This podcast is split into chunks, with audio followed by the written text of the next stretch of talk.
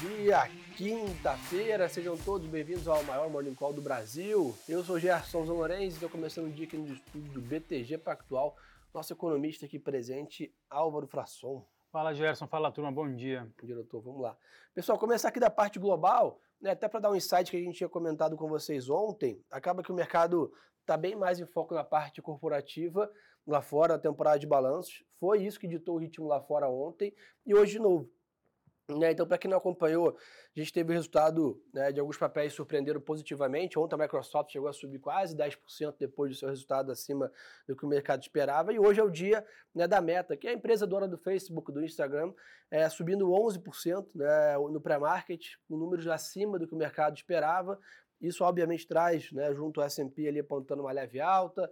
Né, a gente está vendo até a Europa um pouco mais estável, mas viu um pouco dessa alteração do holofote. Né? O mercado saiu um pouco da agenda macro de discutir ali política monetária é. É, dia e noite para olhar um pouquinho para a parte também corporativa, os resultados é, surpreendendo. E hoje temos aí Amazon e Intel, também duas grandes empresas de tecnologia, até para dividir, teve, até o Álvaro comentou bem ontem aqui, teve a primeira bateria de dados do setor bancário, que era uma grande preocupação, na, foi até na média positivo. Depois é. temos agora a bateria de tecnologia também, que é um setor muito importante para a economia americana.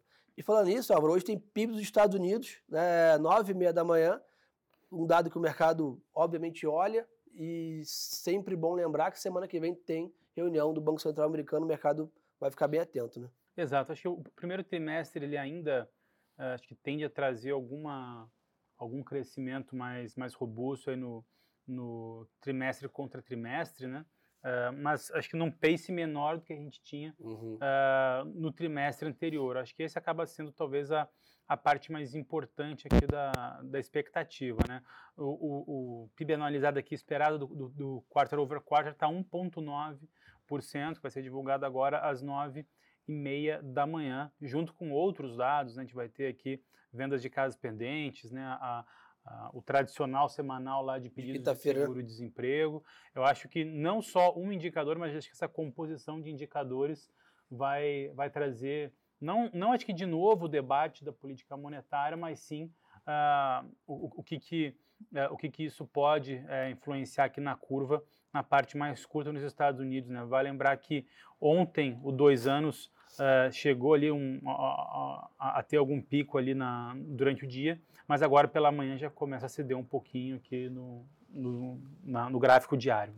É quando a gente olha aqui para a performance né, dos juros e do dólar, dólar também hoje está com, com pouquíssimas variações, DXY aí praticamente no 0 a 0 Acho que é um pouco o que a gente comentou, né? O mercado muito em compasso de espera. A reunião do Fed de semana que vem é uma reunião muito importante, né? Pode né, eventualmente sinalizar a última alta aí do ciclo de juros nos Estados Unidos e o mercado, obviamente, aumenta a especulação de cortes. Então, esse nível né, dessa cautela gera né, um mercado mais compasso de espera hoje, tendo dólar de lado, 10 anos ali também estável é, a 3,45.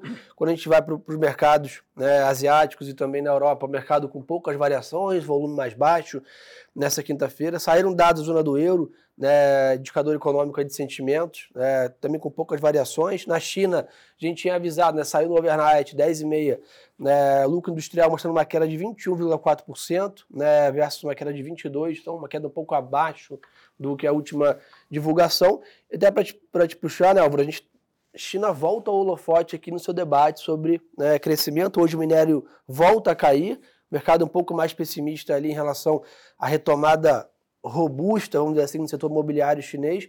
Então, estamos aí com, com mixed é, news aí no mercado, né? Exato. Acho que ainda em relação à, à, política monetária nos Estados Unidos, acho que vale comentar, né, que hoje ali a, a probabilidade de uma elevação de mais 0,25 na próxima reunião está em torno de uhum. 80%. A gente também acredita nessa elevação aí de, de 0,25 da próxima reunião. Mas a diferença do que o BTG está vendo para o mercado lá fora é que a gente acredita que vai ter mais uma alta de 25 e aí a estabilidade ao longo de todo o ano. Quando a gente olha a curva americana na parte mais curta, ali os contratos de novembro e dezembro já indicam somado quedas ali em torno de, de 60 a 70 basis points, né? Ou seja, uh, o mercado americano entende que há espaço para algum corte significativo já nesse ano, mas uh, o, o, principal ponto ou driver para essa discussão é a atividade econômica e o mercado de trabalho. Por isso que os dados de hoje eles, vão ser, eles, eles, vão ser bastante importantes. Né? Só para reforçar, pessoal, esse dado que o Álvaro comentou, 9 e meia da manhã, tá? No horário de Brasília, é um indicador de, de atividade e crescimento da economia dos Estados Unidos. É, como eu já dei um, um insider aí do, da parte de commodities, né, o petróleo hoje está estável, 74 dólares aqui o WTI, o Brent 78, também vem de uma realização, né, lembrando, a gente estava ali há duas, três semanas atrás com o Brent a 87, né, caiu 10 dólares aqui, praticamente a commodity, minério de ferro mais ainda, né, veio lá de 120 para praticamente 100 dólares na média, isso por um lado ajuda a inflação, né, tira um pouco essa pressão dos bancos centrais, por um outro lado principalmente aqui no Brasil, né, uma economia exportadora de commodities, acaba penalizando bastante nosso apetite a risco aqui na média. Como já comentei, resultado destaque do dia lá fora é o resultado da Meta Platforms, que é a dona do Facebook, e agora ficar de olho em Amazon e Intel após o fechamento do mercado, né, divulgando seus resultados também. Bitcoin está praticamente estável, com uma variação ali próxima a 1%, a 29 mil dólares, está bem lateralizado, né? acho que deve ter uns 10 morning calls aí, provavelmente, que o Bitcoin está nesse patamar de 29, 30 mil dólares, que natural também, né, em compasso de espera dessa reprecificação de juros nos Estados Unidos que acontece provavelmente na semana que vem. Então, difícil ver alguma mudança de patamar nessa semana para o criptoativos. Então, acho que o global é isso, não. Vou ficar de olho nos indicadores pela manhã. Semana Exato. que vem, reunião do Fed muito importante. Acho que até lá, temporada de balanço é o destaque né, do mercado americano. Perfeito. Boa. Aproveitar que o Álvaro está aqui para a gente explorar bem Brasil. Né? Ontem tivemos o IPCA 15, praticamente em linha, né, do, pelo menos o headline, mas hoje, né, pela manhã, chamou a atenção o GPM de abril mostrando uma queda de 0,95. Né, o mercado, é, estimativa até uma queda maior do que o mercado esperava. Será que isso vai animar, em parte, talvez ali uma sensação de inflação mais arrefecida ou foi algo mais pontual? Então, acho que, eu acho que esses próximos meses uh, vai lembrar que inflação, ou esse número que a gente acaba acompanhando, é sempre essa variação de nível de preço. Né? Uh, não, não exatamente uh, uma inflação de 3%, 4%, ela é baixa, é claro que a variação é baixa, mas se a base do ano passado foi elevada, essa inflação acho que ela continua resiliente. É claro que o dado do IPCA 15 ontem, ele veio uh, de uma forma até um pouco mais interessante, positivo para a política monetária, a, a, a mediana era de 0,61, 0,62 veio 0,57, então isso faz diferença ali na hora de você fazer o acumulado para 12 meses, mas a, a, gente entende que a partir de agora uh, o desafio é você conseguir bater no núcleo de inflação, uhum. uh, porque essa inflação que caiu de 10% no ano passado para agora para 4,5% nesses últimos 5, 4,5% nesses últimos 12 meses, ele é reflexo desse, desses, dessas variáveis mais voláteis que se dissiparam ao longo do tempo. A partir de agora, vai precisar ver que o núcleo de inflação, que digamos assim, ele tem um componente inercial mais elevado uh, de, de inflação, se ele vai conseguir ceder para perto da sua meta de inflação no ano que vem. Quando a gente faz alguns exercícios com o IPCA, a gente entende que o núcleo do ano que vem ele está um pouco acima de 4% e não exatamente 3%. Dito isso, mesmo com esse dado de IPCA 15 mais, mais baixo e GPM hoje também uh, muito, mais, uh, uh, muito mais brando do que se imaginava, não acho que isso muda a call de tá. política monetária no curto prazo. Ou seja, acredito que na próxima reunião de semana que vem a gente tenha tanta manutenção quanto, não apenas do, da taxa, mas da comunicação. Ainda dura. Ainda dura. E junho eu acho que vai ter pouco espaço para você fazer alguma suavização também, dado que lá em junho a gente talvez não tenha definido se vai ter mudança de meta de inflação ou não. Então, acho que nessas próximas duas reuniões, uh, uh, eu não consigo ver espaço nem para corte, nem para suavização de discurso. Boa. E nessa linha, um debate também intenso é sobre a inflação de serviços. Né? E nessa linha, hoje, 9 horas da manhã, tem volume de serviços aqui divulgado pelo IBGE. Estimativa do BTG é uma alta de 0,40 na comparação mensal, 5,30 na comparação anual. Então, a agenda é mais recheada aqui no Brasil, GPM já impactando o mercado agora na abertura e 9 horas ali, quando começa o mercado BMF, teremos volume de serviços. Né? Exato. Vale lembrar também que hoje, a, na parte da tarde, o Tesouro vai divulgar dados do governo central, né, do resultado do governo Bem central, uh, que, que, já começa, digamos assim, a contar para a meta de, de primária que o governo está uh, ah, sugerindo, né, fez, fez, o projeto, entregou o texto oficial na, na última semana ao Congresso, uh, então o dado de hoje é que ele vai ser importante. A estimativa eh, mediana do mercado aqui é de um déficit de 2 bilhões de reais para o mês de março. Bom, e para lembrar também, só para finalizar, duas da tarde, é, o Ministério do Trabalho divulga aí o resultado do CAGED, né? CAGED, a criação de vagas de trabalho, expectativa aí 90 mil vagas de trabalhos formais aqui, a estimativa do BTG. Então, monitorar dados, então, agenda carregada aqui no Brasil, né? Tivemos aí ontem PCA 15, hoje GPM, daqui a pouquinho né, dados volume de serviço, então agenda macro aqui também de indicadores bem movimentada no Brasil. Fora isso tudo, né, o Brasília tem bastante pauta também. Né? Hoje a STF retoma o julgamento sobre a questão da FGTS também. Ontem o STJ né, fez o que a gente tinha comentado aqui sobre né, a tributação é, do CSLL, imposto de renda. É, inclusive esse ponto uh, foi uma vitória do governo, né? porque o STJ ele acabou uh, dando ganho à União, né? ou seja, uh, retirando aquele abatimento do ICMS na base de cálculo do Imposto de Renda de Pessoa Jurídica e CSLL. Isso, em tese, deveria aumentar a arrecadação em 90 bilhões de reais, mas vale lembrar que ontem, durante o julgamento do STJ, o ministro do STF, André Mendonça, entrou com uma cautelar pedindo a suspensão do julgamento. Então, cria, digamos assim, alguma insegurança jurídica, né? porque a gente não sabe se o STF vai corroborar a cautelar do ministro André Mendonça, suspendendo a decisão do STJ que deu favorável à União, ou se uh, o STF ele vai, digamos assim, ir contra a decisão do ministro André Mendonça e dar ganho ao STJ. Então, ainda tem, digamos assim, esse entendimento a ser feito nos próximos dias. Boa. Para a gente ficar de olho também, pessoal, hoje, a partir de 10 horas da manhã, presidente do Banco Central, Roberto Campos Neto, participa de debate no Senado né, com o tema de juros, inflação e crescimento, com participação do ministro da Fazenda, Fernando Haddad, e da Simone Tabet, é, ministro do Planejamento. Então, tivemos já uma primeira né, conversa nos últimos dias, agora volta né, o presidente do Banco Central explicando, né, porque o Calvo comentou aqui, desse cenário de juros mais altos ainda é, por um tempo. Além disso, o presidente da Câmara, Arthur Lira, criou a CPI né, das Americanas para né, investigar toda essa história em torno da companhia aí, que segue com, com novos capítulos. Então, esse é um pouco da parte. Ah, Alvo, eu queria te perguntar o seguinte: parte do, do arcabouço, né? O que, que são os próximos passos agora? Então, agora a gente está num. Uma vez o texto apresentado oficialmente, ele está com o Congresso. O relator da proposta era o deputado Cláudio Cajado, do, do, do PP da Bahia, se não me engano. É, e a partir disso vão ter debates para agora ele, como relator, apresentar o seu parecer Sim. para o Congresso do texto oficial enviado pelo Executivo.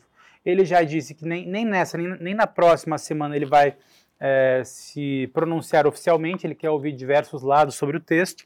O que o mercado está aguardando com bastante interesse é que o Congresso retire aquele, aquela parte do artigo 7 da, da lei complementar, onde uh, o descumprimento da meta de primário não, não incorre em crime de responsabilidade fiscal ou, ou não fere a lei Sim. de responsabilidade fiscal, porque isso traz um enforcement muito baixo, ou seja, por mais que o governo uh, crie ali uma lei, uma regra de meta de, de primário, de crescimento de despesa, mas se você não tem nenhuma punição caso você não cumpra aquela meta, vira sim. algo muito fraco, né? Vira, ou seja, é, é, é, pouco crível, a credibilidade é baixa do projeto.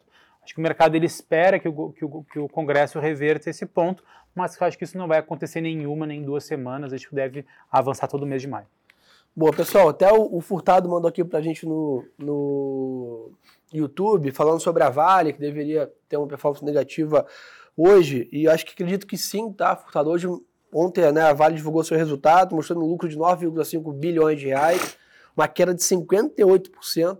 Né, na queda do seu lucro e 22,7% de queda na sua receita. Já, obviamente, já era esperado uma queda nesses números, dado a situação toda do minério e da China, porém, a queda veio acima do que o mercado esperava. As ações lá fora da companhia chegaram a cair né, mais de 2% no pré-market em Nova York. Então, provavelmente hoje, um dia mais negativo para a Vale. É bem verdade que a Vale já vem um desempenho bem negativo nos últimos dias. Então, talvez parte desse movimento já esteja no preço. Mas, sem dúvida, aí um resultado abaixo do que o mercado esperava para a Vale do Rio Doce, aqui, é, principal mineradora do Brasil.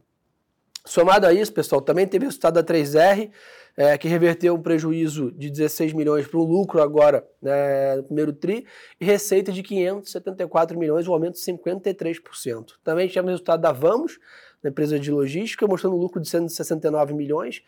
E chama a atenção hoje para a gente ficar de olho o resultado da Multiplan, Cielo, JSL e Suzano. Não tem um prazo de balanço, começou com tudo agora, vale, claro, é o grande né, destaque. Um outro ponto para a gente ficar de olho, pessoal, que acho que é, vai interessar a todos aqui, tem muita gente sempre pergunta sobre esse tema.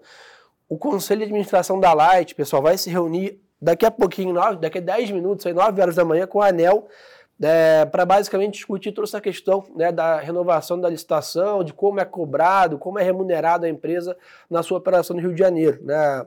Tivemos todo o evento da Light na última semana, né, o não pagamento das suas né, debêntures e, e, etc. Então, esse, hoje o mercado está com uma grande expectativa nessa reunião. Ontem o papel subiu 10%, né, quando eu olhei ali ao longo do mercado, com expectativas sobre isso. Então, fiquem de olho, provavelmente um dia de bastante news flow aqui para essa história toda da Light. Somado a isso também a Engie vai pagar 1,45 bilhão de reais em dividendos e a Caixa de Seguridade também nessa linha. E alguém me lembrou bem aqui, Francisco no YouTube também, que hoje a Datacom de dividir na Petrobras, toda aquela história né, da Petro de pagar dividendos e, e, e, que teve toda a confusão no começo do ano, hoje é Datacom. Né? Então, basicamente, o dividendo vai ser pago em duas parcelas para quem tiver né, com as ações aí é, é, da companhia no seu portfólio hoje. Então, acho que é isso, né, Varão? Acho que é isso, de novo, acho que tem bastante indicador lá fora e aqui dentro para acompanhar, deve trazer bastante, digamos assim, volatilidade, news flow, Boa. Uh, uh, no meu caso, como, como eu olho mais Brasil, acho que o Newsflow de Brasília, com a decisão do STF sobre a FGTS, do STJ em relação ao julgamento do ICMS, Perfeito. que é fundamental né, para o plano fiscal do ministro ter, ter credibilidade, dar certo, é, é, são pontos importantes que devem trazer uma volatilidade na curva. Boa, turma. Então acho que o resumo da ópera é esse, tá? O mercado lá fora ainda um pouco mais cauteloso, esperando aí a reunião da semana que vem do Banco Central Americano, com temporada de balanço sendo o grande destaque. No Brasil também, temporada de balanço, e como sempre, já estamos muito acostumados Brasília sendo o grande protagonista aí da volatilidade da performance dos ativos. Alvarão, obrigado aí pela aula de sempre. Valeu, Gerson, Quem valeu, turma. quiser mais conteúdo, segue a gente no Instagram, tá aqui embaixo, Gerson Zolorenzi e Álvaro Frasson, mais um canal de conteúdo. Segue o BTG também nas redes sociais, compartilha com os amigos. Já somos aí o maior Morning Call do Brasil, graças à confiança de vocês. Então não deixem de crescer essa nossa iniciativa aqui, encaminhando para os colegas acompanharem e começarem o dia sempre com a gente. Uma ótima quinta-feira de negócios para todo mundo. E lembrem-se, hein, turma, que o melhor ativo é sempre a boa informação. Um abraço.